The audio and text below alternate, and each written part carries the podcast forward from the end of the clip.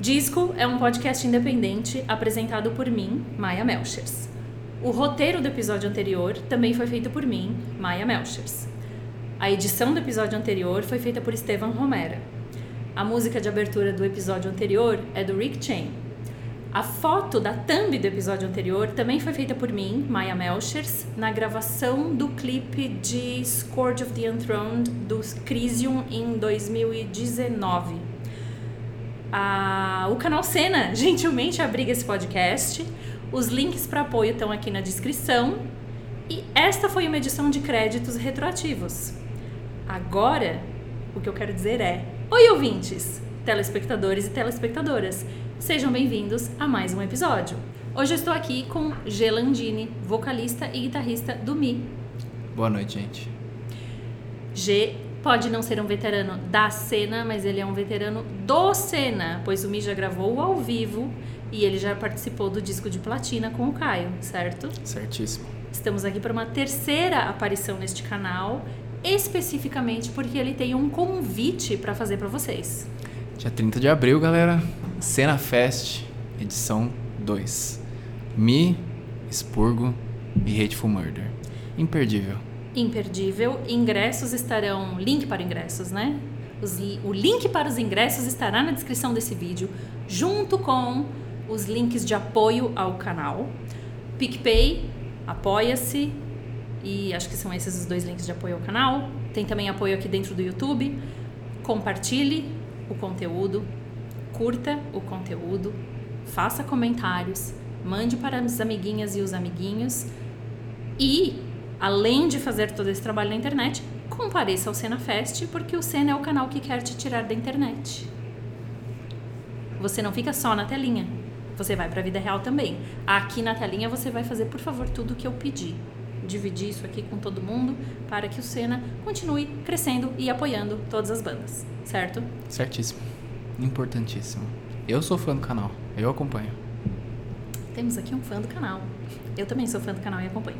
Qual é o disco que você sugere que seja tocado como trilha sonora do seu episódio? Hum. Mano, coloca um disco de uma mina que chama Grouper, que é na mesma pegada do que eu falei da Midwife lá, que é super tristinho. É um disco que chama Dragging a Dead Deer Up a Hill. É folkzinho, lo-fi, não sei o que, essa coisa toda. E não é tão inteligível o vocal, então você não precisa ficar conflitando com a letra da música e o que a gente tá falando aqui, entendeu? É, porque o nome já é assim. Não, mas não é, não é, pesado, é, é bem tristinho Sim, assim. Mas tenebroso reverb, de triste. É, assim. triste, triste. Tá. Eu gosto muito também. Música de dia frio. Música de dia frio, já gostei dessa definição. Vamos torcer para que o dia que for ao ar este podcast esteja muito frio. frio também. É, você sabe o que você veio fazer aqui hoje? Sei, sei, conheço. Quero saber se você está preparado. Para ser sincero, eu tô. Tava ansioso para vir fazer. Estou fazendo as perguntas de praxe, mas é tudo verdade. Ele está muito preparado para estar aqui hoje. Eu pergunto porque eu preciso perguntar para vir para a próxima fase dessa abertura, que é Então vamos lá, eu sou a Maia e esse é o disco.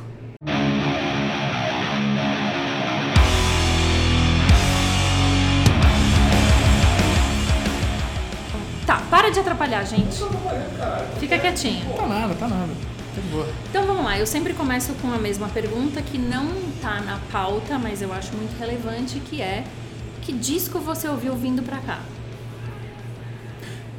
vindo pra cá, quase deu branco. Vindo pra cá, eu vi ouvindo o último disco de um rapper que eu gosto, que chama K. K.A. O disco chama A Martyr's Reward. gosto muito de rap, além de música desgraçada. Eu vou fazer um pequeno parêntese aqui, que quando eu fui buscar equipamento lá atrás, e quando eu digo lá atrás, eu quero dizer no Family Mob, que também apoia este canal junto com o Homeless Bear e a Canon do Brasil, eu consigo lembrar de tudo nos momentos certos. Quando eu fui lá atrás buscar equipamento, o Tatá, nosso engenheiro de som, que faz mágica no ao vivo do Senna, deixem aqui seus comentários falando que o Tatá é nosso mago.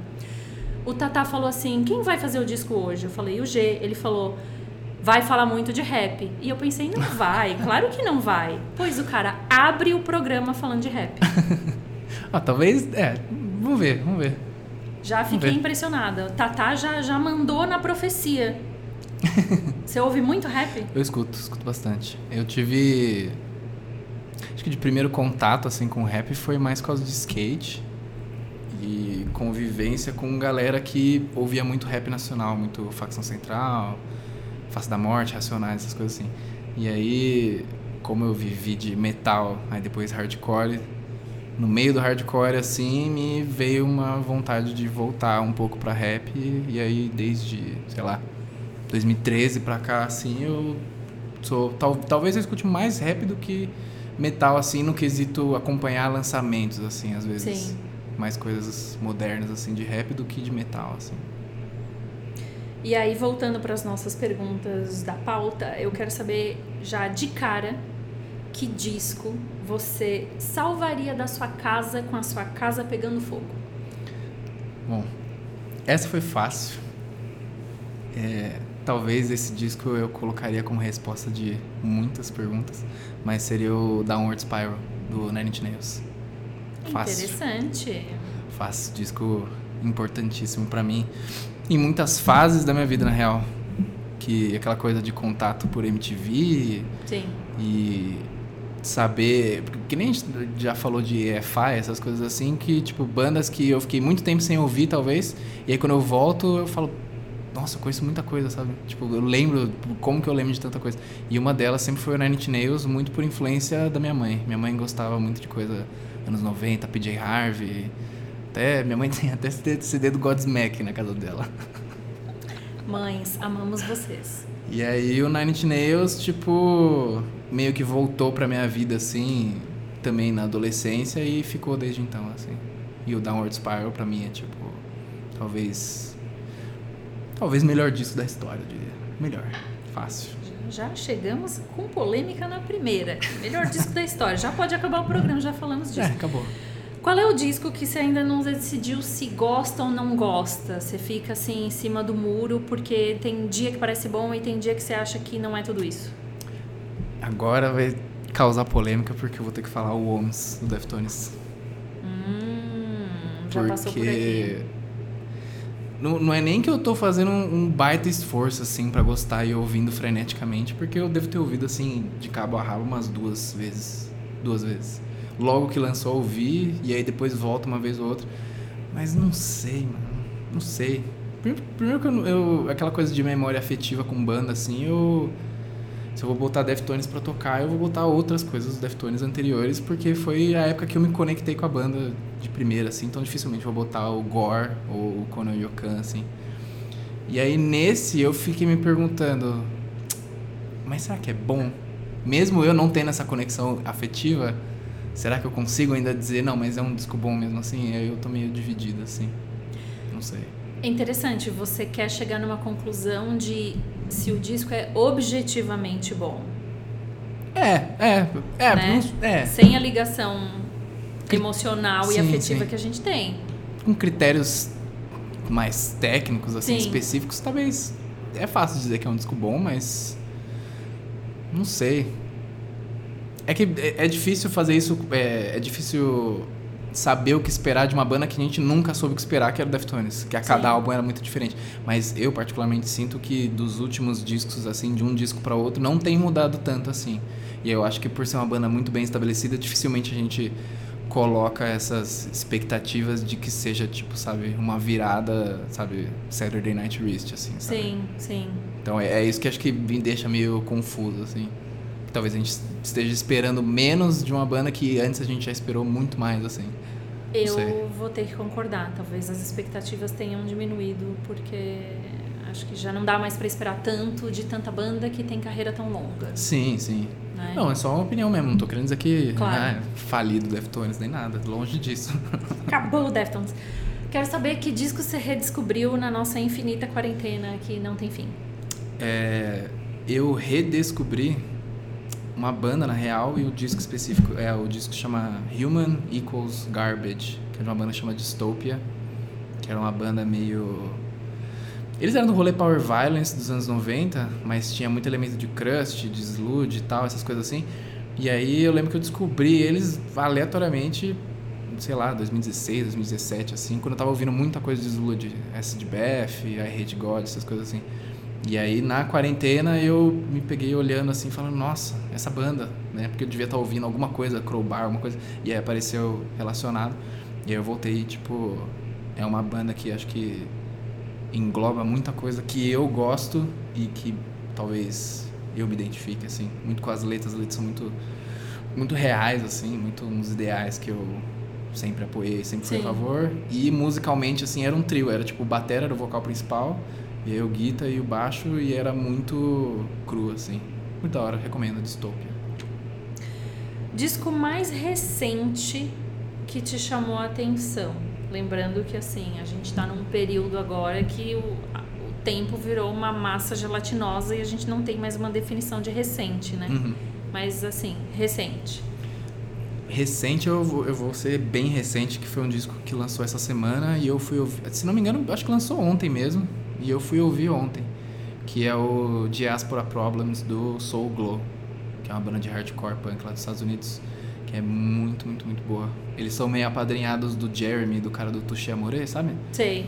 E não sei se eles estão assinados por algum selo do Jeremy, não sei, mas eles estão direto junto e tal.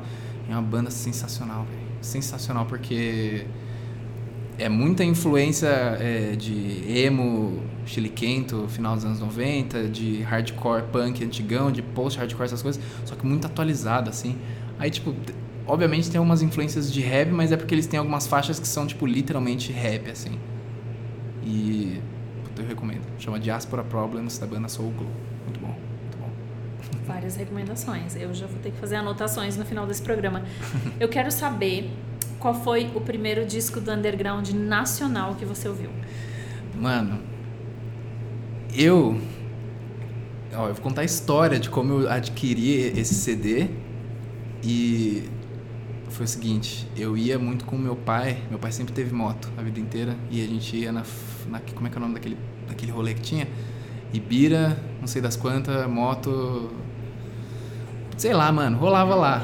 É, um negócio assim, e rolava de dia de semana e eu enchia meu saco. Quer dizer, eu enchia o saco do meu pai pra ir, só que meu pai trabalhava e não queria. Aí, eu, as poucas vezes que a gente foi, eu comprava algum CD, porque tinha as banquinhas de CD, tinha banquinha de DVD, de sei lá, de coisa de moto, vídeo de acidente, uns negócios assim, muito. Mano, era bem sem filtro pra uma criança tá lá, né? Aí eu lembro que eu comprei esse CD e foi o Apocalyptic Revelation do Crisium. Caramba. Tipo, muito específico. E assim, eu, eu tô citando ele porque pode não ter sido o primeiro contato com banda tecnicamente underground nacional, mas foi tipo o primeiro CD que eu peguei e ouvi inteiro, assim. Tá. E tipo, na época não ficou muito comigo porque eu não ouvia nada extremo desse jeito ainda. Então pra mim era tipo. Era no volume 20 tudo o tempo todo e blast o tempo todo, um negócio muito. Até tipo menos dinâmico do que o, o que o Crisium faz hoje em dia, tá ligado? Naquela época era muito true, assim. E aí eu lembro vividamente de ter comprado esse CD e botado. E eu lembro, eu lembro de ter ficado entre comprar esse e comprar o Matando Goeiros do Brujeria. Que eu já conhecia e eu queria ter em CD, mas eu queria ser diferente. Falei, não, vou pegar um negócio que eu não conheço. E Claro. peguei o Crisium. E aí foi tipo, foi meio que um choque, assim. E aí você, tipo, ouviu, ficou chocado e meio que botou na gavetinha por um tempo. É, meio que. Acho que só. Eu fiquei chocado, mas num, num, num, num chocado que não bateu, assim, que eu falei, nossa, quero mais, sabe? Tipo, na época o que era chocante, assim, pra mim, que bateu e eu quis mais foi, tipo, sei lá, Slipknot, assim, sabe? Tá. Crisium ainda era muito. É, aquilo, tá ligado? Era muito detão o tempo todo. Sleep ainda era, né, doideira e meio, sei lá, misturado um monte de coisa. Mas você teve essa consciência de que era uma banda brasileira, eram pessoas. Gente como a Sim, gente, vai, vamos sim. usar esse termo horroroso. É, você Sim. tinha essa consciência. Eu não, eu não sei se alguém na, na banquinha falou pra mim que era brasileira, ou se eu devia ter visto alguém falando o nome na MTV, sei lá. Mas eu, eu sabia que era nacional, sabia? E sempre faço essa pergunta que é casada com a pergunta do, do disco do Underground Nacional. Você já tocava? Quando eu comprei, É. já. Já. Não tinha banda, né? Eu era criança. Sim. Eu comecei a tocar guitarra com oito. Tá. Comecei a tocar violão com sete, com o violão no colo, assim, tipo. não nessa posição, mas deitado no meu colo e apertando com o dedão assim, tentando Tá. tirar. E aí com oito eu comecei a tocar guitarra. Então, é, não foi necessariamente um, um gatilho que desenvolveu uma coisa de, nossa, eu posso fazer isso com uma banda e ter uma banda também. Ali não. Não, ainda não. Tá. Eu ainda era muito só fã, só ouvinte ainda. Eu, tipo, tinha, tinha visão de, de querer tocar futuramente, mas ainda tava fazendo aula, fiz cinco anos de aula de guitarra mesmo. E aí eu queria só tirar a música, mano. Que na verdade, tipo, até hoje, assim, eu não, eu não sou uma pessoa que estuda guitarra da forma mais tradicional possível, porque eu sempre odiei as coisas teóricas, escala, essas coisas assim, sempre, nossa, não entrava na minha cabeça e não ficava, assim. E aí o que eu faço até hoje, assim, é tirar a música. Se eu fico muito tempo sem tirar uma música, eu sei que eu tô perdendo a oportunidade de evoluir. Aí, sei lá, eu pego um da Infitos e tiro um som do da Infitos. Aí pego um álbum inteiro, sei lá, quando eu peguei o álbum inteiro do Acacia Strain, tirei o álbum inteiro do Acacia Strain. Tá. Então, nessa época eu não tinha banda, mas já queria ficar tirando porque era a forma que eu gostava de tocar guitarra e de saber que eu tava melhorando, era tirar uma música que eu tinha ouvido e falar, nossa, agora eu sei tocar esse negócio aí. Já que você foi muito além da minha pergunta e comprou um disco tão cedo assim, eu vou interceptar a pergunta e vou inserir a pergunta de, para saber se tem ou não, pode ser que a sua resposta seja não. Tem algum outro disco do, do underground nacional que você ouviu e que teve uma ligação assim de pensar, nossa, eu posso ter uma banda também? Teve, eu posso acho que citar uns dois, assim, que é o Crucificados do Ratos e o Carne do Muqueca. Tá. O Carne do Muqueca, porque passava o clipe da Rinha de Magnata na MTV e eu achava muito louco assim. E aí depois, quando eu comecei a frequentar rolê de punk hardcore, eu ouvi o álbum inteiro e aí quando eu comecei a tocar com o João, o batera do Mia, a gente tirava muito cover de Muqueca, de Ratos, de até Raimundos, assim. Tá. E era um negócio que deu vontade da gente falar, puta, dá pra gente fazer isso aqui, tá ligado? Uma das bandas, né? Ok, cheguei onde eu queria chegar. Ótimo. Então, estamos aí, Cris e um rato e moqueca de rato, tá? Perfeita, perfeita tríade aí. Eu quero saber, então, agora indo pra outra ponta, qual foi o, o último disco do Underground Nacional que você ouviu ou que te mostraram? Foi o EP novo dos meninos da Bare Knuckle, que é uns meninos que estão mostrando muito serviço. São meus afilhados, não brincadeira. É que eu sou Apadrinhou, mu- É, eu maravilhoso. sou muito chegado do, principalmente do, do guitarrista o Fred e do baterista, o, o André. E foi um EP que eles gravaram na pandemia, tudo eles assim, tipo, lógico, foram em estúdio e tal, teve gente que ajudou eles a produzir, mas tipo, botaram muita mão na massa assim e me surpreenderam bastante assim. Tipo, lembra muito o Varials, Knock de Luz e essas paradas assim. E aí tem uma música lá no meio que é meio esse shoegaze emo modernão assim. É Legal, gosto muito deles. Como é que é o nome do EP? É We Used to Bloom. Tá. E aí tem uma pintura de um pássaro na, na capa assim, bem. Que tá aqui. Vai em aparecer algum em algum lugar, lugar, é. desta tela. Não, muito bom, muito bom. Muito bom. Ai, apadrinhou uma banda. Adoro. Ah, os caras ficam falando, os caras de banda, bom. amiga minha, fica falando, nossa, seus filhos aí, quando eles chegam no rolê, não sei o quê. Não, mas os caras são muito firmes, são uns amores, assim, gosto muito deles. Bom, quero saber um disco que você ouve, Hum. mesmo sabendo que ele vai. A gente já falou disso antes, em off, Hum. que jornalismo em off já aconteceu. É, já falamos sobre música que suscita emoções que nem sempre são boas. Então eu quero saber um disco que você ouve, mesmo sabendo que ele vai te deixar muito triste. Eu, é, eu lembro, né? Eu fiquei tanto tempo escolhendo as respostas dessas perguntas, galera, que eu tava muito ansioso pra fazer que eu não preciso nem olhar. É, é um disco que chama Luminol, de uma artista que chama Midwife. E ela faz som sozinha. Ela tá em turnê com o Death Heaven agora, Nossa inclusive. Senhora. Tá abrindo pro Death Heaven. E. Sei lá, mano, é é muito simples, assim. É muito um sonzinho simples. Ela, inclusive, ela, o mic que ela usa nos shows não é microfone normal. Ela, tipo, modificou literalmente um telefone daqueles de, de gancho, assim. E é ligado num P10, assim. E, tem, e o tempo todo ela canta com essa voz de telefone, assim, e melódico. E ela e a guita, assim. Tipo, no, no disco tem outros elementos. Às vezes entra uma batera, um eu negócio quero assim. ouvir. É muito bom, cara. Eu Muito, acho que eu vou ficar muito triste também, mas agora eu quero ouvir. Sim. Tem, tipo assim, tem outras coisas que eu escuto que meio que me pegam de surpresa, que eu fico mentindo pra mim que eu não vou ficar triste ouvindo, tipo, sei lá, placebo. Escuto muito placebo, só que, sei lá, eu boto no carro pra ir pra algum lugar. Quando eu vou ver, eu tô prestando atenção demais na música, tô, mano.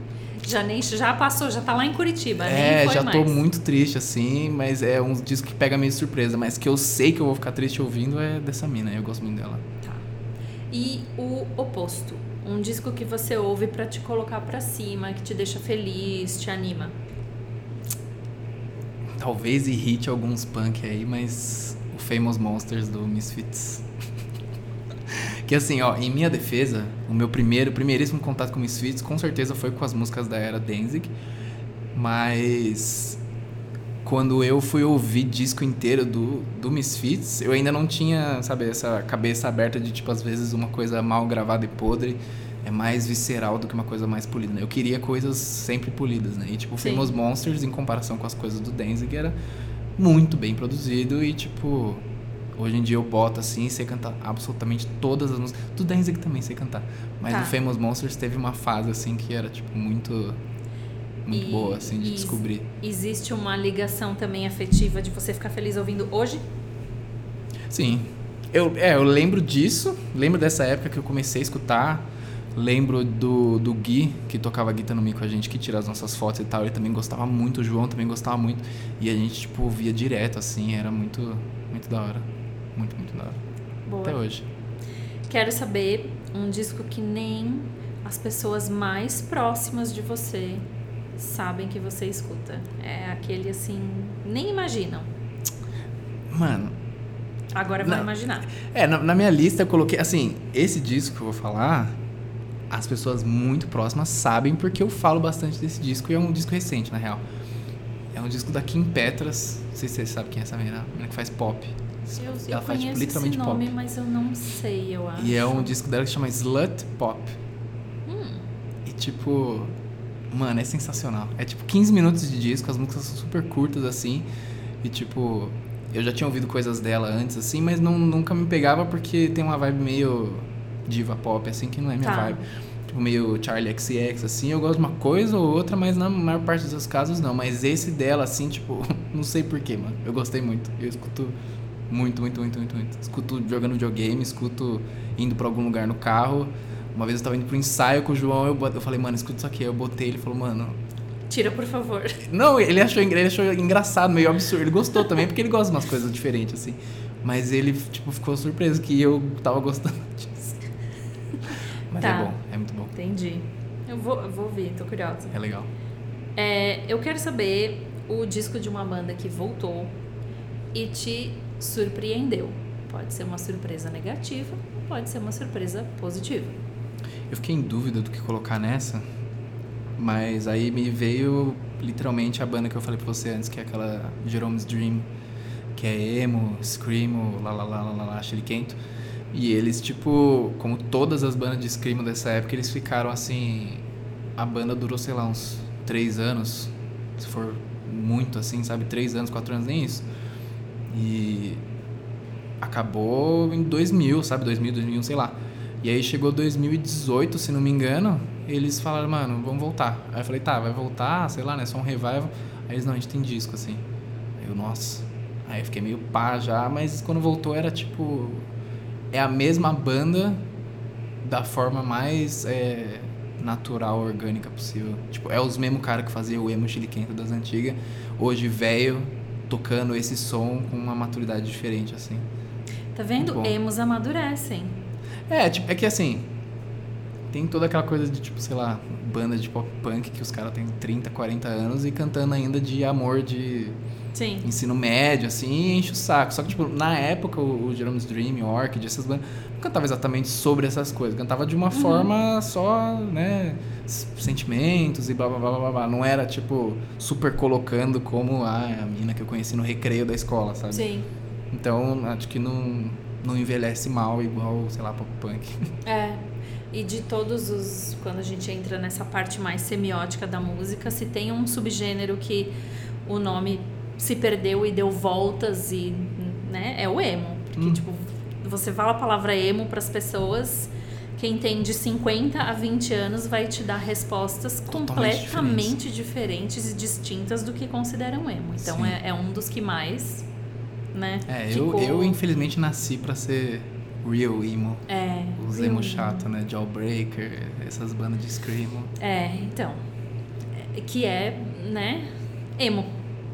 É, hoje em dia, tipo, eu, eu- só que Emo, eu, eu não vou ser assim. arrogante e chato de ficar em cima de, sei lá, moleque que cresceu ouvindo My Chemical Romance, ou que hoje Sim. fala que, sei lá, mano, que qualquer dessas bandas atual é emo Sim. e tal. Não vou falar, não, isso aí não é emo e tal. Mas eu também entendo que eles podem ouvir, sei lá, Jerome's Dream Orchid e falar, mano, o que, que isso tem a ver com emo, sabe? Exato. É normal. Exato. As coisas mudam. Doideira. Quero saber um disco que você esperou muito e quando finalmente saiu, te desapontou muito. Deixa eu ver aqui. Que esse eu. É, geralmente a gente, quando fica Pensei muito, desapontado, é. É, bom pra esquecer mesmo. É bom que nem lembre. Exato. Então, aí você falou que eu ia falar muito de rap, eu vou falar de rap agora. Que foi o Damn do Kendrick Lamar, de 2017. Que foi o último que ele lançou, né? Que né, faz cinco anos já. Tá. Porque, mano. Ah, sei lá, só não. É, é que assim, aquela coisa. É, eu acho que expectativas podem ser colocadas sobre artistas. é, no máximo, em comparação a como eles fizeram os trampos anteriores, sabe? Tipo assim, você pode colocar eles num, num. Tá, você fez esses álbuns antes, esse próximo álbum, meio que se for muito pior ou mais fraco que os outros, vai parecer muito mais fraco justamente pela comparação, Sim. entendeu? Se fosse um álbum que existisse num vácuo, só que isso é impossível, entendeu? Exato. E aí, tipo, como eu descobri o Kendrick logo que tinha lançado Good Kid, Mad City, eu ouvi muito Good Kid, Mad City e o e o Section 80, quando lançou o To Pimp a Butterfly, foi essa expectativa de tipo, tá, você tem esses dois que são sensacionais, como você vai fazer melhor?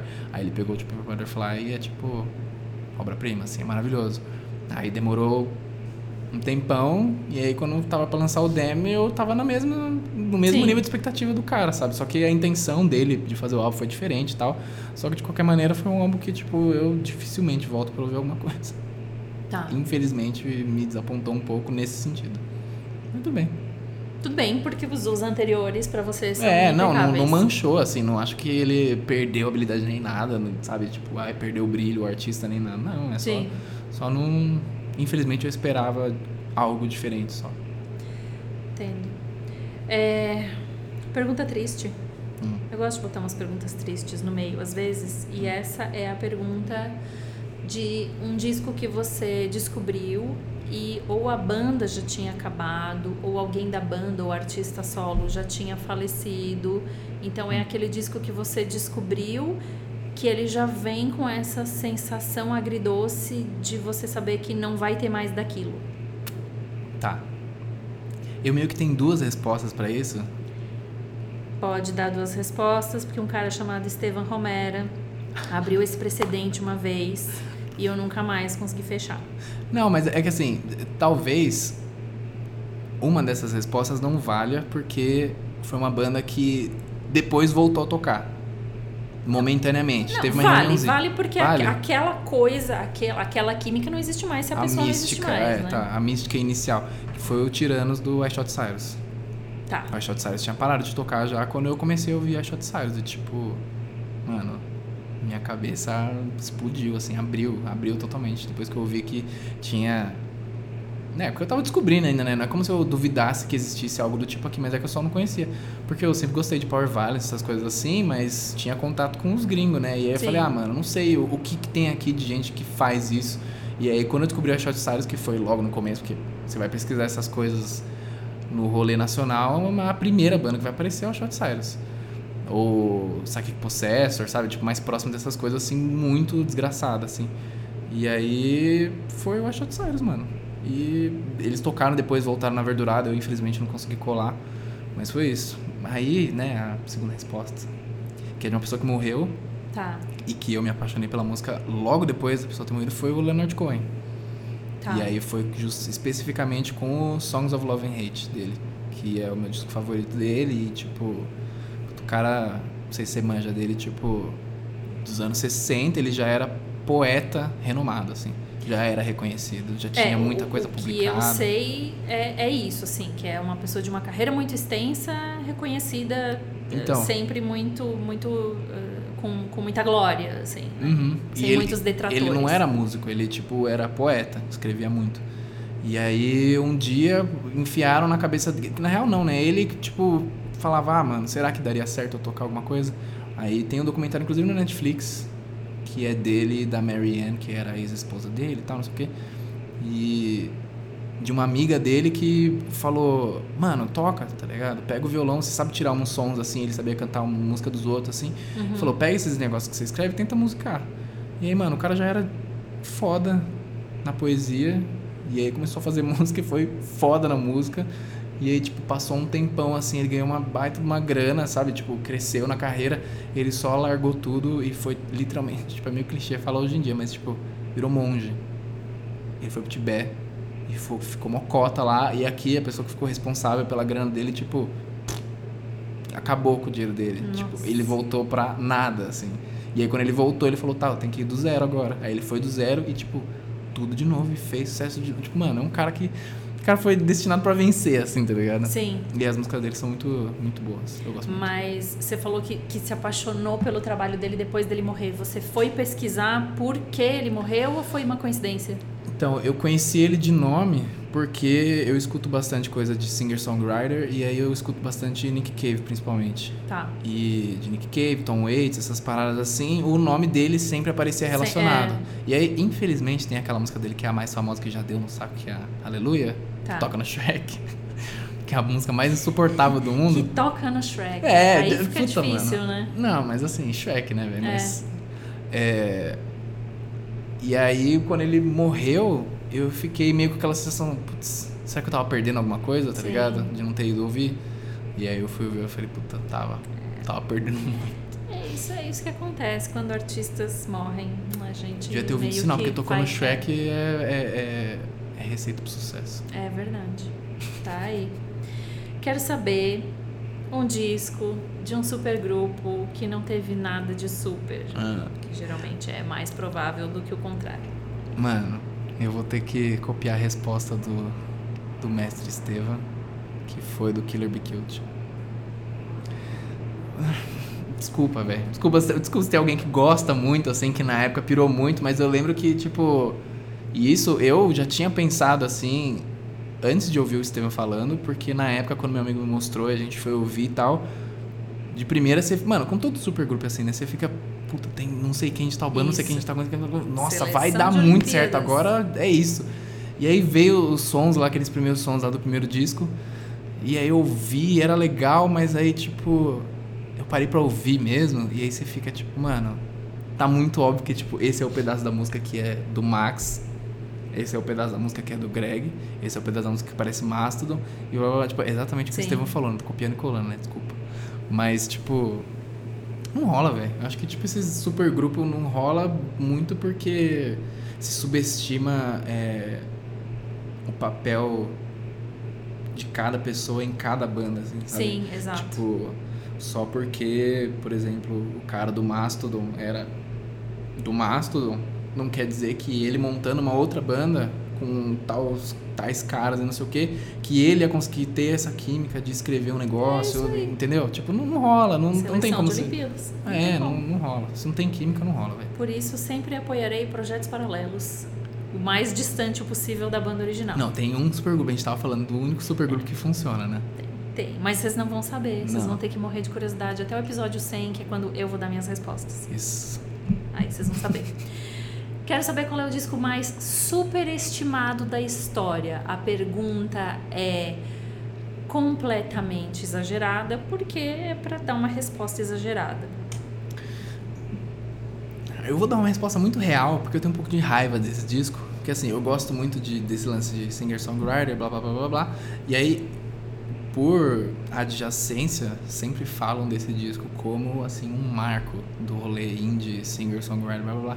Que é aquele disco do Neutral Milk Hotel, que é o In the Aeroplane Over the Sea, sabe? Nunca ouvi Nunca? falar Puta, em que é disco de vida indiezinho. do disco mais superesti- superestimado da história da vida dele, eu nem conheço. É que, eu, é que é, é- ficou muito associado com gente indizinho e fã do canal do Fantana, assim, sabe? Essas coisas assim.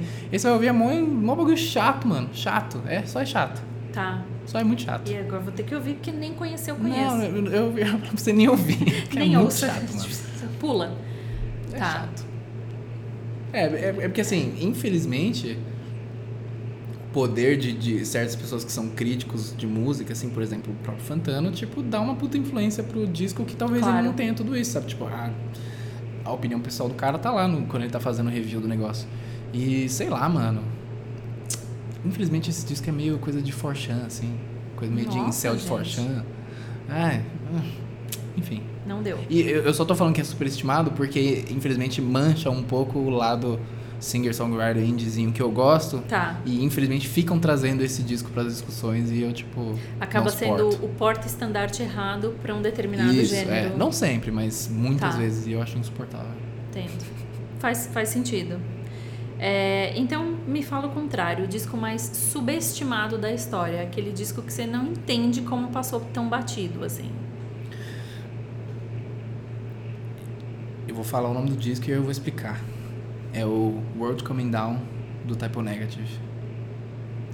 Por quê? Ironicamente, esse é o único disco do Typo Negative que foi pra Billboard, pros top 40. O Os único. outros não? Os outros não. Top 40. Se não me engano, é algo, é algo do tipo. Foi tipo o disco que deu um chart foda pra eles, Sim, assim. talvez os outros top Só 200. que, assim, quando, quando você conhece uma pessoa que escuta Typo Negative, ou quando você vai mostrar Typo Negative pra uma pessoa, não sei o que, blá blá blá, ninguém escuta músicas desse disco. No máximo, a Everyone I Love Is Dead, uma ou outra, assim, tá ligado? E o motivo é. Já era difícil eles terem saído de, tipo, sabe, o October Rust, que foi um puta de sucesso, e Sim. de antes o Bloody Kisses e tal, não sei o quê. E, tipo, só que esse disco é, perdeu todo o humor meio ácido e sarcástico, assim, do Sim. Typo Negative nos outros discos, de, tipo, vou falar do- do- dos problemas da, da minha vida e de quanto o mundo é uma merda, mas fazendo piada disso e tirando sarro de todo mundo. E esse disco não tinha isso, era, tipo, só era muito sério. Era Tá. sobre vício, essas coisas assim. E eu acho subestimado porque quem escuta Typo Negative dificilmente fala desse disco. E eu acho que pro que eles faziam é tipo uma obra-prima, assim, sabe? É tipo, vamos tirar toda a gracinha de tudo isso e ver se o som se sustenta ainda, tá ligado? E pra mim esse é o Uhum. disco deles que mais se sustenta até hoje. O resto é muito porque eles eram meio sarcásticos e, tipo, enfiavam alguns elementos nas músicas tirando sarro do próprio rolê gótico mesmo, assim, sabe? Tipo, eles Sim. eram muito conscientes do rolê, as Sim, pessoas sim. com quem eles andavam. E aí, tipo, esse disco não tem nada disso, assim. É tipo, é um disco de uma banda foda, falando sobre assuntos sérios de um jeito muito pesado. E talvez justamente por isso que meio que não colou, assim, com a galera, sabe? A galera que vem de gostar muito do, do October Rust e ser um negócio meio, meio erótico, essa coisa toda. Sim. Houve um álbum que é super sério, assim, e dark de verdade. E aí meio que só não, não falam desse disco. E eu acho que é o melhor, se pá, do, do Typo Negative. Tá, é, é a coisa do eu quero meu dinheiro de volta, né? Tipo, não, não paguei pra ver isso, eu queria ver comédia. É, eu acho que sim. Entendi. Fa- E faz sentido. Os próprios caras da banda não, não tocaram muito essas músicas desse disco. Depois, porque era muito sério.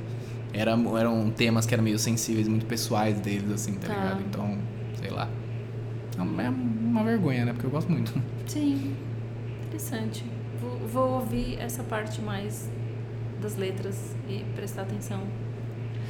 Quero saber um disco do underground nacional que, que você quer aproveitar pra levantar a plaquinha aqui e divulgar. Eu vou divulgar o EP de uma banda de Florianópolis, que é o Budang. Olha, que o João do teste me mostrou. E é irado, assim. O EP chama. o EP chama. É que é? Vem do Clio 2009 Quatro Portas. já gostei. Prata Quatro Portas. Já assim, desculpa. gostei. Eu falei, deve ter falado errado. Mas é, eu gostei muito, mano, porque é, be- é bem maluco, assim, tá ligado? É um hardcore punk, mas é bem maluquinho, assim. Tipo, um- umas linhas de vocal meio. Claramente meio zoando, assim. Mas Tá. lembra muito é, Trapped Under Ice, Angel Dust, umas coisas punk hardcore, tipo, moderna, assim, de fora. E não, tipo, refazer, sei lá, refazer outra banda cover de terror cover de Youth of Today, sabe? Tá. Eu, eu imagino, assim, se esses moleques não escutam isso e fazem esse som, eu fico mais impressionado ainda. Mas imagino que eles devam conhecer. Sim. E ele lembra bastante, mano. Bastante, assim. Lembra até, às vezes, lembra, tipo, a pegada das bandas da época do Rival Mob. Esse rolê hardcore dos Estados Unidos, não sei se manja. Não. É tipo modernão, mano. Moder- Modernão. É, Malice at the Palace, essas coisas assim. Mas lembra bastante Trapped Under Ice e Angel Dust. E aí eu queria fazer aí a propaganda pros meninos que eles são sensacionais. Eu já sou fã. Já quero ser fã, só por esse nome maravilhoso pra esse EP, vou ter que escutar. quero saber, pergunta completamente capciosa, não tem resposta, mas eu faço ela mesmo assim. Hum. O disco que você mais ouviu na vida? É que é difícil calibrar isso, né? Tipo, Lógico saber, é. né? Mas eu tive que escolher um que é o Continent do Acacia Strain. Que é. Não sei se você manja. Não. Acacia Strain. O acho que manja essa banda aí. É tipo metalcore, deathcore, assim, desse rolê aí. Enfim, mano, eu ouvi muito esse disco. Muito, muito, muito, muito, muito. Muito, assim. Tanto Muito. muito, em linha do tempo e muito de tipo, ouvir mais de uma vez por dia. É, é, porque assim, de linha do tempo, assim, se, se eu fosse ignorar é, linha do tempo, eu poderia ter colocado, sei lá, Slipknot, assim. Sim, Porque a época que eu ouvia muito Slipknot, eu ouvia muito. eu ouvia assim. muito, exato. Era tipo ter no Discman e ouvir no busão, indo e voltando pra escola no repeat o Iowa, tipo, o dia inteiro, assim, o dia inteiro. Mas de disco que ficou comigo e que tá comigo há muito tempo é o Continent do Acacia Strain fácil, assim. Eu, eu que nem eu falei, eu, tipo, treino guitarra assim, tirando música. E eu tiro esse disco inteiro, assim, na guitarra. Eu toco ele inteiro, assim. E eu sou ah, eternamente influenciado por ele. É muito bom. Sensacional. E, assim, fazendo um comentário até do rolê deathcore, metalcore, assim, é uma das poucas bandas que tá faz muito tempo, que o primeiro disco deles é o que? 2003, assim, 2004, não vou lembrar. E se mantém até hoje, lançando disco até hoje, fazendo sucesso até hoje, os discos são muito bons até hoje.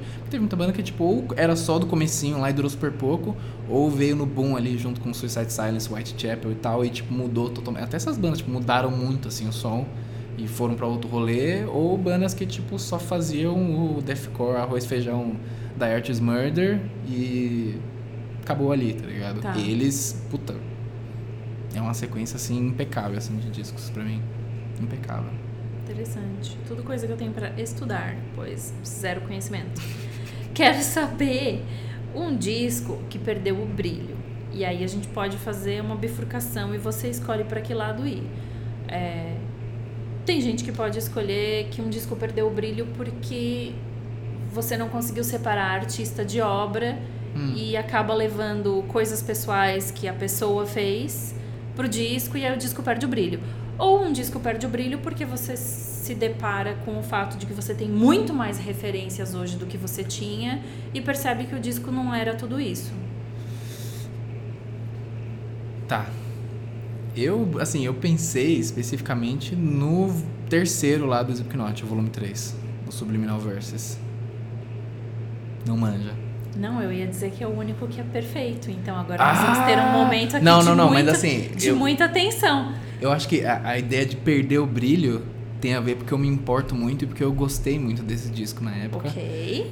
E não sei, mano, com o tempo ele só não ficou assim comigo. É eu o único que ficou comigo. Putz, nossa. Sei lá, tipo assim, por motivos diferentes. Porque assim, é. Pós All Hope Is Gone, esses. Foi o quê? Sim, dois, né? Foi é. dois, né? É, um, É o Great Chapter e... esse último aí que eu esqueci o nome agora. Isso aí, ó, que nem No- nome a gente We, we, não sei a qual, é uma frase. né? É, Enfim, esse último eu achei melhor do que o Great Chapter. O Great Chapter pra mim é a coisa mais esquecível Tá, do mundo, sim, assim. é. Então eu meio que só não coloco nessa expectativa, entendeu? Claro. Só que assim, quando eu olho pra trás, assim, é... o primeiro, sensacional. O Ok. Iowa é perfeito. perfeito. Aí vem ele e depois vem o All Hope Is Gone. Tá. Na época que lançou All Hope Is Gone, eu fui meio meio cético, assim, de tipo, ah, muito refrãozinho, não sei o quê. Só que aí você para pra pensar, sempre teve refrãozinho do Sim. mano. Sempre teve. E, infelizmente, o volume 3 não se mantém muito, talvez pela produção me incomoda um pouco hoje. Eu acho meio magro demais em comparação ao resto. É meio, não sei, é meio magro o disco. E o Core tá cantando muito mal. Ele tá cantando muito mal, cara. Ele, me, ele mesmo já falou isso, ele falou porque depois do Manda Iron- ele vir aqui, manda ele vir aqui agora. A gente vai ter uma conversa muito séria. Não, que, Você oh, tá que trocando isso, o disco. velho. Nossa, mas ele mesmo falou, ele falou, pô, depois do Iron eu estourei minha voz, porque, né, não tinha nenhuma técnica, não se preservava, muito, né, de doideira. E aí ele tentou achar um registro diferente da voz dele pro volume 3. Porque você ouve, é diferente pra caramba Sim. do resto. E não cola pra mim, velho. Parece muito que ele tá se esforçando demais e não tá conseguindo, mano. Ok, então vamos deixar a- a parte do vocal do Corey de lado e da Ah. produção de lado. E me fala assim: você acha que talvez falte a, a gana e o ódio? E o, não, não quero usar a palavra ódio, parece um clichê adolescente, assim. Não, falar que o mas Iowa era um Slipknot. disco cheio. É, fica tipo, ah, eu sou adolescente, eu boto a porta do meu quarto e É, tal. ué. É, eu não quero ir pra esse lado. Você acha que esse, esse disco não, não- ah, Também não quero. ai, só tá vindo clichê na minha mente, assim, tipo, que o disco não é, tem não punch. tem, falando Slipknot, mas é não assim, é. tipo, gente, não é assim, né? Alguém que descobriu uma coisa interplanetária na astronomia. Exato. É, hum, você acha que, que ele não tem alma? Sei lá, que, que, que- o que, que Ai, falta mano, ali? Não sei. Eu tô falando do meu, do meu próprio ponto de vista. Sim, eu justamente preciso porque eu entender. gostei muito desse disco antigamente Tá. e hoje eu não volto mais pra ele. Não Uhum. volto, mano. E eu sei que tem muita música lá, eu sei o disco de cabo a rabo, eu sei todos os discos do Slipknot, até o Hobbs Gone de cabo a rabo, assim, de cor, velho. De cor. Coisa. E sei lá, mano. Sei lá. Eu acho que justamente o que eu tava falando de, tipo, colocar a mesma banda, o mesmo artista sob expectativas em comparação Claro. aos outros trampos. E pra mim esse disco não vai, velho. Em comparação, velho. Como que você vem do Iowa daquele jeito Hum. e faz o volume 3 daquele jeito e depois no All Hope's Gone volta, quase volta pro que era o Iowa de tão pesado, tá ligado? Não Sim. sei, mano. Não sei, não sei. Eu acho que é só um. Não sei. É, eu gosto pra mim. Foi a surpresa que eu precisava vindo deles. Eu quis. Eu quis e fiquei feliz, assim. E eu sou feliz com ele. E se o Corey tiver algum problema com esse disco, ele pode passar lá em casa e a gente sai na mão. Não, mas ele mesmo ele tá falou errado. que ele foi, tipo, ele realmente fez, tipo, é perceptível que ele tá cantando diferente, ele tá Sim. berrando diferente nesse disco. E ele falou que foi porque ele estourou a voz dele e tentou achar um registro que não fosse acabar com a voz dele, senão ele não ia nem Sim. fazer turnê do disco, sabe? Então, putz, um bom exemplo disso, dessa, desse negócio não traduzir bem, é tipo, você ouviu o 9.0 live lá Uhum. deles. Ele tá cantando muito mal. Tá cantando muito mal, Tá. velho. Muito mal. E foi, foi logo depois do volume 3, né, que eles gravaram isso aí. Enfim, eu, eu- de novo, voltando. Eu falo mais do ponto de vista meu, assim, que por algum motivo afetivo ou de comparação ou de quem eu sou hoje, não, não volto mais Não pra esse volta lá. disco. Não volto. Tem uma, tipo, mano, The Nameless era tipo a melhor música do disco, assim, pra mim. Tá. Sempre foi. E eu só consigo pensar nela, assim. Que eu quero ouvir, que eu quero Tá. botar e ouvir. Se você, tipo, você tá no show e você pensa assim, tomara que não tenha nenhuma no set. É, é, Né? É. Chega a esse ponto. É, tipo, já que eu não quero ouvir Duality de novo, não quero ouvir Before I Forget de novo. Tá, tudo bem. Vamos, vamos, vamos seguir, vamos seguir, vamos seguir. A gente quer ir embora, amigo. Vamos Manchei, seguir. manchei minha, minha, minha relação aqui. Eu quero saber o disco que mais destoa da sua coleção. É aquele que ninguém espera, tipo, por que que isso tá aqui? Nesse caso, dá até pra falar de, tipo, eu não tenho uma coleção extensa de coisas A gente- físicas, é, né? vamos falar da coleção como Mas, então, mas esse que, eu, esse que eu pensei, tipo, tem... Tá na minha coleção física e eu acho que é um bom exemplo que, tipo...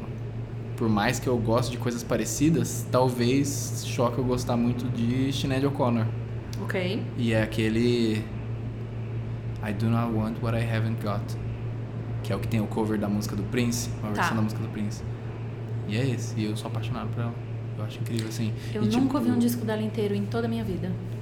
É incrível, eu acho ela muito foda, assim, muito foda. E, sei lá, eu acho que destoa bastante, assim. Porque ela não é, é num nível super nichado, assim, de Não. tipo. De, entendeu? Tipo, Né? singer-songwriter não é um Tom Não. Waits da vida que fez um negócio que é muito Tom Waits, ou é tipo Nick Cave, fez um negócio É. muito Nick Cave. Tipo, ela era uma cantora, mano, uma cantora. É, e eu não imagino que ela tenha uma legião de fãs específica que seja só obcecada por ela. Exato, exato, é. E eu gosto muito, sei, eu, eu acho a história de vida dela é muito doida, assim, tipo, bem trágica. Sim, sim, E isso eu sei. várias fitas. Até com as histórias do, da, da- de quando ela teve problemas com o, o Prince por causa dessa música aí, enfim. Uhum. Mas. Provavelmente é isso. Interessante. Gosto muito. É, é, é, entendo, entendo por que, que você enxerga que ele destoa. Acho que Uhum, faz uhum. sentido a sua colocação. Hum. Último disco que você obrigou alguém a ouvir. Você falou, não, você vai ouvir isso aqui porque é muito bom. Eu fiz isso com o Guilherme, que era do Mi, e eu fiz com a Sirlene isso. Não obriguei, né? Eu sugeri, Sim. mas é É, porque era, uma- era- é, é um disco que eu tava sugerindo assim sem parar pro Guilherme, e aí ela postou alguma coisa no Instagram de pedir recomendação, aí eu falei, mano, ouvi isso. Que é o novo de uma banda de hardcore dos Estados Unidos, chama Grid Iron. E aí o disco chama No Good at Goodbyes. E tipo, eu falei pra você, já que eu curto uns hardcore beatdown e um negócio meio tough guy assim, e esse disco, tipo, tá numa onda assim de bandas que tem influência disso e não fica tipo só cópia de Madball Tá. ou cópia de sei lá o que, sabe? Lembra muito o lance do Cold as Life, que era de Detroit, lembra o Stout de Baltimore, assim. Mas é uma música muito boa, mano. Muito boa. Não é só tipo, ah, vamos escrever um monte de música só pra ter o breakdown, só pra ser um rolê de beatdown da hora, sabe? Mano, é umas musiconas, assim. Musicona. Real. Grid Iron. Então, Você é uma pessoa muito costa leste, assim. Tem que ser não, tudo é- muito, é. muito é, da costa, da costa. É, eu gosto de tudo, mano. Eu gosto de tudo. Mas aqui eu acho que fica meio marcante porque aqui, né, principalmente São Paulo, não é necessariamente tão bem visto assim o rolê Sim, tough guyzinho. E a- na real a influência do rolê New York e tal, essas coisas. E eu só, tipo, separo as coisas, tá ligado? Eu escuto É. muito Meralder, muito. Meralder é incrível, é uma das minhas bandas favoritas. É Madball, escutei muito, eu e o João, a gente escutava pra cima e pra baixo Madball. E a gente não virou uns babaca. Aí, ó. É possível. É possível, É é. possível. É possível. Quero saber, pra partir o coração, pior disco da sua banda favorita. Que também é uma pergunta capciosa, porque afinal, se você gosta de música, você definitivamente não tem uma banda favorita. Então, é, é difícil. É difícil. Mas eu, eu vou fazer uma escolha justa, que é da, da banda que eu falei, do Acacia Strain, que é o primeiro, primeiro disco deles lá, que eles não tocam música desse disco. Há, Tá. sei lá, uns 15 anos que eles não tocam música desse disco. Acho que nunca nem devem ter tocado muito assim. Isso só porque é, é ruim mesmo. Tá, é ruim. sim. É tipo, objetivamente, eles mesmos devem olhar pra esse disco e falar: não, mano, não era isso que a gente queria fazer, tá ligado? E nessa fase a gente tava capengando. Sim. Eu Cru, vou botar. ingênuo É, e- chama And Life is Very Long. Tá. Nem, É nem justo, ouve. é justo, porque eu É. não vou nem queimar a imagem de, sei lá. Sim. Sim, é aquele Tá que nem ligado? eles É, consideram. é, é assim. justo, é uma escolha justa. Tratam mais como demo do que como disco, assim. Fingem É, que é, é... um treino, é um treino, é um treino, né? Foi um treino, exato, foi o é. disco de nem treino é demo, deles. É treino, treino, treino é uma boa. Quero saber um disco que você queria apagar da memória. Pra poder ouvir de novo pela primeira vez. E de novo, eu vou te dar uma opção de bifurcação aqui. Você pode ir por dois caminhos. Hum. Você pode, já que é ficção, voltar no tempo e escutar esse disco pela primeira vez na circunstância que você realmente escutou ele pela primeira vez, com tudo que estava rolando na sua vida naquele momento, assim, reviver o momento. Ou você pode ter a experiência de, putz, eu queria hoje, aqui como eu tô, com as referências que eu tenho, Uhum. poder sentar e ouvir esse disco pela primeira vez, agora. Mano, minha resposta é muito fácil, porque eu acho que é as duas coisas. Tá. Eu voltaria tanto pra ouvir na época que eu ouvi que eu não tinha referências do que era, quanto hoje eu iria falar, nossa, como eu não ouvi isso antes, tá ligado? Que é o Plague Soundscapes do Locust. Tá. Mano, não, não tenho o que falar desse disco, não tem. Tipo, quando eu comecei a ouvir grind, essas coisas extremas e tal, com 15 anos, sei lá, 14, é, aquilo já era suficientemente maluco e, tipo, muito daquele lado Sim. pra mim, tá ligado? E aí eu descobri o Locust e falei, mano, que, Que que é esse- isso? Da onde essas pessoas vieram, tá ligado? Pessoas Só- não, né? Que nem são pessoas. É, tipo, entendeu? Tipo, antes de eu saber que eles eram desse jeito, Sim, que eu eu botei o negócio, eu falei, mano, que que, que, que, que isso, velho? Aí você vai ver ao vivo quando eles bot- começaram a botar as roupinhas de neopreno, você fala, mano, que que isso? É tipo, O que que tá acontecendo? é literalmente uma banda de outro mundo, velho. E, nossa, até hoje é uma banda que, assim, pode não influenciar diretamente o que eu faço musicalmente, não tanto, mas de inspiração, assim, pra, tipo, realmente fazer o que eu quero e, tipo, foda-se, é eles. Porque eles tinham todo aquele negócio, aqueles princípios de tocar só show que era classificação livre, que todo mundo de todas as idades podia entrar. E eles tinham uns ideais anarco, assim, muito. É, não era simplesmente, sabe, tipo, a bandeira anarco e falar das coisas. Não, era tipo, na ética da banda, como eles iam fazer turnê, com quem eles se relacionavam e tal. Tipo, era tudo muito conciso e eles sabiam, sabiam muito bem o que eles estavam fazendo. Até hoje, né, mano? Sim. Até hoje. É. Inclusive, se você quer ter um bom dia, você levanta de manhã cedo, procura um show do Locust no, no YouTube. Porque se você assistiu o Gabe tocando bateria de manhã cedo, seu dia já tá bom. Mano, incrível, é incrível. Eu sou, assim, fanboy demais do Justin Pearson, porque, nossa, ele, é que nem eu falei, né, que eu tava falando da biografia dele pra você. Tipo, ele como pessoa, como ele é, se, se, se portou na cena e montando a 3 montando as bandas, se relacionando. Tipo, mano, o cara pra mim é tipo o exemplo maior dessas coisas, assim. O grande padrinho, o padrinho número um. Padrinhão. O verdadeiro padrinho. Ele é padrinhão. E, mano, tem uma história engraçada que acho que ele, o, o- ele conta na biografia que o Gabe tava tocando batera. Agora, não sei se era no show do Holy Moller. Não, no Holy Moller acho que ele tocava guitarra. Acho que era no Locust mesmo. Enfim, vamos fingir que eu sei que era no Locust. E aí ele tinha. O, o Gabe vomitava. Até hoje vomita nos shows, né? Que ele tá tocando muito e ele, tipo, exige muito, ele sempre Sim. vomita. Sempre, sempre, sempre. E aí foi um rolê que ele falou que a galera não tava gostando do show, que acontecia, acontecia muitas vezes no show do Locust, e jogava coisa. E aí começaram a jogar cerveja, moeda, qualquer coisa, assim. E aí falou que jogaram uma cerveja num copo de vidro, assim, que não quebrou, mas caiu perto da batera. Isso ele fala na biografia. Ele pegou o copo, ele gorfou dentro do copo, que ele subiu no banco da batera, assim, e ameaçou jogar na galera, e tipo, daquele momento, tipo, puta, mano, agora fodeu. E aí ele simplesmente pegou copo de gorfo, jogou na própria cabeça, assim, sentou e terminou o show. Apenas o maior baterista vivo. Didi Allen ficaria extremamente orgulhoso. Ficaria. E com invejinha. Acho Invejinha. que ele ia pensar, tipo, fui, fui ofuscado. Foi. Não, mas o Gabe é um exemplo de Não, pessoa que, que se entrega e está lá vestindo a camisa. De verdade. E Justin, você me deu a melhor notícia do ano que eu tenho uma próxima biografia para ler.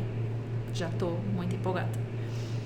É, quero saber, então, um disco que você gostaria de apagar da história, mas agora é para ver o circo pegar fogo, assim. É tipo, vamos, vamos tirar isso aqui ou por motivos egoístas, tipo, não gosto, não quero, não tô afim, não é do meu interesse.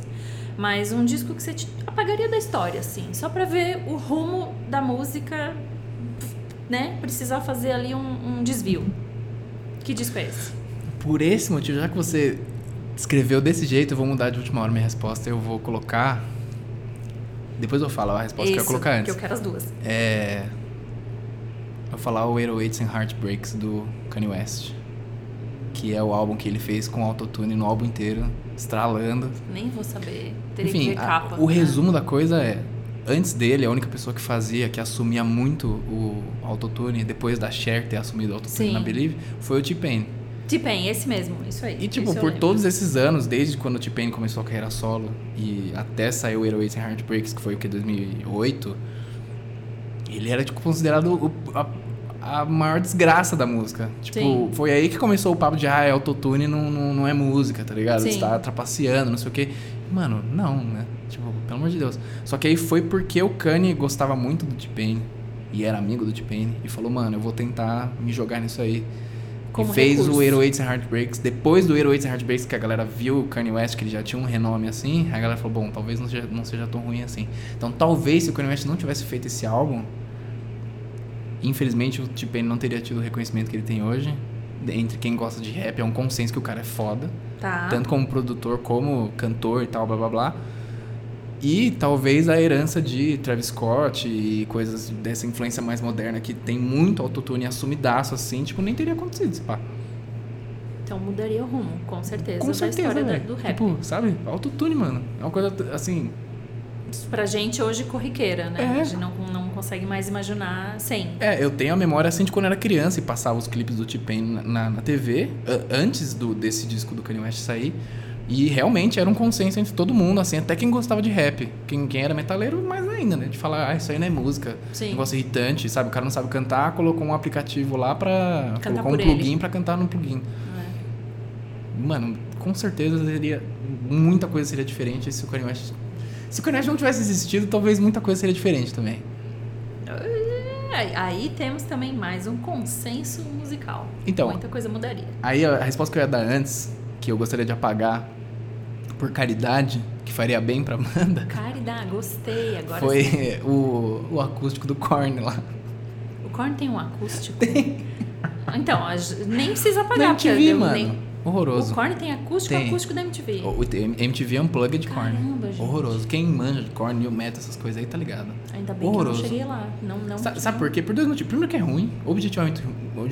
As músicas não, não traduzem, velho. Sim. Não tem. Pensa no Não Korn, é não, não dá dá pra você pra imaginar. traduzir pro acústico. Então, tipo, coitado dos caras, né? Deve ter recebido uma puta de uma proposta pra fazer isso aí, não quiseram passar e, tipo, tentaram o máximo que eles puderam. Mas, tipo, não, não rolou, velho. Não rolou. O melhor momento desse acústico é quando eles tocam um cover de The Cure, que o Robert Smith vem e canta a música do The Cure. Tudo errado. Coitados, velho.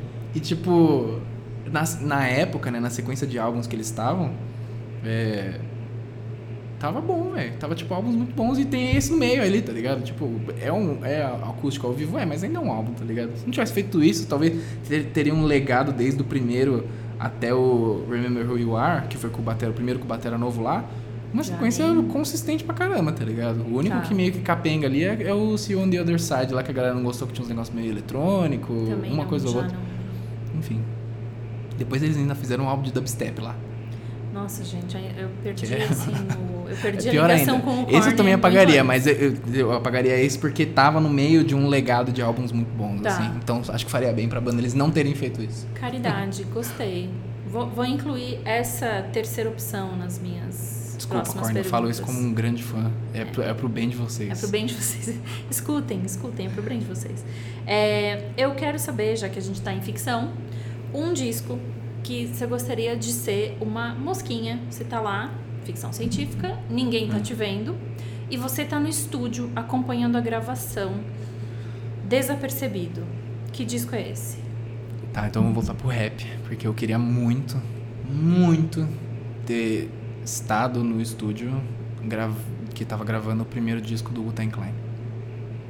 O Tá. 36 Chambers. Por quê? Isso. Primeiro porque quem manja minimamente de rap sabe a influência que o Wu-Tang Clan tem, tá ligado? Tipo, por muito tempo, em muitos momentos, é um, é um, é um grupo de rap que transcende públicos, assim, de gente que talvez não manje quase nada de rap, sabe do nome do Wu-Tang Clan, sabe do logo do Wu-Tang Clan.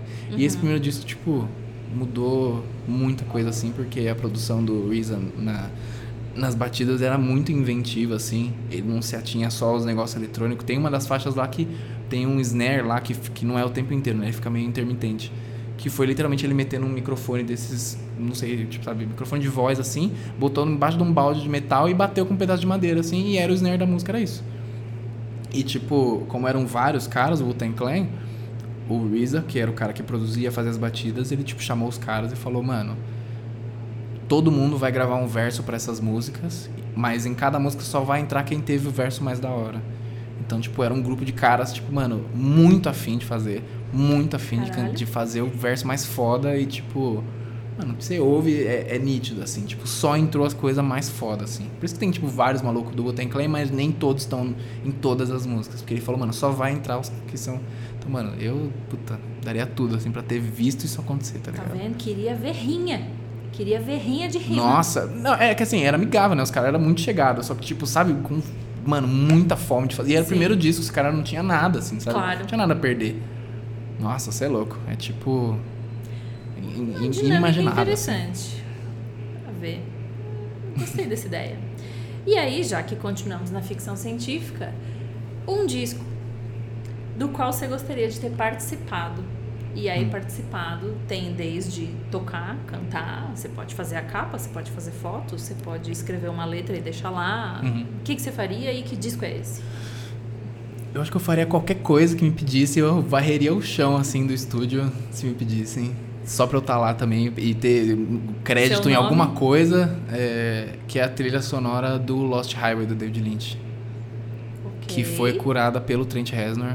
E aí ele chamou as bandas que estão na trilha sonora e as bandas compuseram músicas pro filme, né? Então a Perfect Drug do Nine Nails é pro filme, a I do Smashing Pumpkins é do filme. E, mano, sei lá, velho. Tipo, é meu diretor de cinema favorito e é o meu artista favorito, assim, trampando junto. E não foi só simplesmente, ah, vamos pegar umas bandas da moda aí, pega o maior hit deles aí, enfia na trilha e é Sim. é nóis, tá ligado? Tipo, realmente foi um trampo muito foda e me imaginar nessa época sendo escolhido pelo Trent Reznor, de tipo, mano, beleza, você vai entrar no Sim. filme do David Lynch, é tipo, nossa, seria um sonho pessoal, com certeza. Dupla vitória. Nossa senhora, podia morrer. Faz sentido, eu acho, acho coerente. E aí, pra gente encerrar essa parte de ficção científica, que também encerra nosso programa, Hum. um ET caiu na Terra. O ET chegou, caiu, caiu aqui no meio da poluição, barulho, essa bagunça toda acontecendo, ele caiu no seu quintal. Você vai ser a primeira pessoa, o primeiro ser humano que o ET vai cruzar. E aí você vai ter a chance de mostrar pro ET o que que é música, porque ele não sabe, ele não foi apresentado, ele não tem este conceito lá de onde ele vem. Qual é o disco que você mostra pro ET, pro ET entender o conceito de música, para o bem ou para o mal? Eu poderia ser muito caótico, assim, escolher alguma coisa muito filha da puta, assim, só pro ET não querer ficar aqui, mas eu Sim. vou, eu vou ser bonzinho. Eu escolheria um disco da Cat Power, que é o You're Free. Ok. Por Capa? quê? Só pra eu lembrar. A capa é aquela que é tipo meio. meio um mato, assim. E tá escrito coloridinho, Cat Power, You're Free, vermelho, rosa, Tá, amarelo lembrei. tal. Tem até camiseta desse disco, Sim. mano. Eu sou apaixonado pela Cat Power. E, assim. Primeiro porque são músicas excelentes, muito boas. Ela é uma escritora de música assim foda e letrista e tal. E só que eu escolhi esse especificamente, não, por exemplo, The Greatest que veio depois, que é com música acompanhando e piano e não sei o quê, porque tipo é, ainda era muito visceral, só que as músicas eram muito boas. Porque no comecinho da Cat Power era bem esquisito, né? Tipo, você ouve, era uma música muito esquisita, deprê, meio repetitiva, cíclica, assim. E esse é tipo só musicão, mano. Só musicão. Só que ainda é bem minimalista e ela e a guitarra tocando. E se não me engano, o cara do, do Sonic Youth, o Batera, tava produzindo ainda os discos dela. Nesse disco ele tocou Batera também. Mano, esse disco, assim, até hoje. É, eu acho que eu apresentaria pra qualquer pessoa assim que me pedisse qualquer recomendação de música, eu recomendo esse disco assim, porque tem todos esses elementos, tá ligado? É muito emo muito emotivo, muito real assim e muito bem feito. ET ficaria emo, mas emo É, de Cat é, Power. é. Emo de Cat assim. Power, tipo timidinho, né? Vai na Isso. festinha de franjinha e tal. Sim, quietinho, no Quietinho, cantinho. Não É. ia fazer muitos amigos, os amigos aqui iam fazer ele. É, isso. O, a curiosidade é que eu faço aniversário junto com a Cat Power. Eu dia. achei que você ia falar que curiosidade é que eu faço aniversário junto com o ET. Não, Não. junto com a Cat junto com a Power. Cat Power, no mesmo dia que a Cat Power. Olha só. Tem ela algo é aí. muito, muito, muito importante pra mim, assim. Muito. Gosto muito dela. Muito bom. Tchau. Beijos, Cat Power. Eu quero saber quem é que você desafia para sentar nessa cadeira em outra ocasião e responder essas perguntas. Mano, eu vou desafiar, né? Não vai ser desafio porque eu acho que ele vai curtir muito fazer isso, mas o Elinho do Institution. Porque a gente direto fica trocando ideia de música e ele curte muita coisa muito específica que eu gosto também. Eu acho que ele ia gostar de fazer e ia dar umas recomendações boas também. Ótimo, fica feito da minha parte o convite, porque eu não desafio ninguém. Quem desafia é quem senta lá. Eu só convido. Quero saber quais são suas considerações finais. Mano, considerações finais é que meu gosto musical é maravilhoso. Não, brincadeira. Não, tô brincando. É. Não sei, velho. Eu vou falar do, do- de agora, que é. Me tocando, as coisas minimamente voltando ao normal. E infelizmente a pandemia serviu de novo pra provar que eu meio que não existo sem tocar. E eu vou enlouquecer se eu não tocar. E então voltar a tocar é tipo muito massa, então todo mundo aí que tipo puder colar em show essas paradas, vai, tá ligado? Porque não tem mais como ficar existindo dessa forma assim não. É isso, mano. Considerações finais são essas. Obrigado pelo convite. Muito, muito, muito obrigado mesmo. Obrigada por ter vindo. Deu pra ver que eu falei demais, porque Não. eu gosto muito de falar sobre essas coisas. Tá sempre ótimo. É isso. Eu convido todo mundo que estiver assistindo para dia 30 de abril colar no Cena Fest. Os ingressos. Eu sempre fico falando que são os ingressos, mas na verdade é um link para chegar até os ingressos que fica aqui na descrição. Eu agradeço a sua participação. Eu peço a todos que assinem o canal, compartilhem o conteúdo, curtam os vídeos, deixem os comentários. Eu esqueci de falar no começo que se você não quiser participar da discussão através de um comentário no YouTube, você pode mandar um e-mail para disco@canalcena.com. Eu também esqueci de falar no começo que se você não quiser assistir essas caras lindas, você está perdendo, mas você pode escutar esse podcast na sua plataforma de streaming predileta. Os links também estão aqui na descrição e o podcast sobe logo em seguida da transmissão no YouTube. Não sobe mais? Sobe antes? Ah, olha só, nosso diretor, editor, câmera e, que mais? Funcionário falou que na verdade o podcast sobe antes. Nem eu sabia disso. Aqui é tudo uma grande surpresa. O canal Cena é cheio de surpresas. A gente se vê no próximo episódio. Beijos!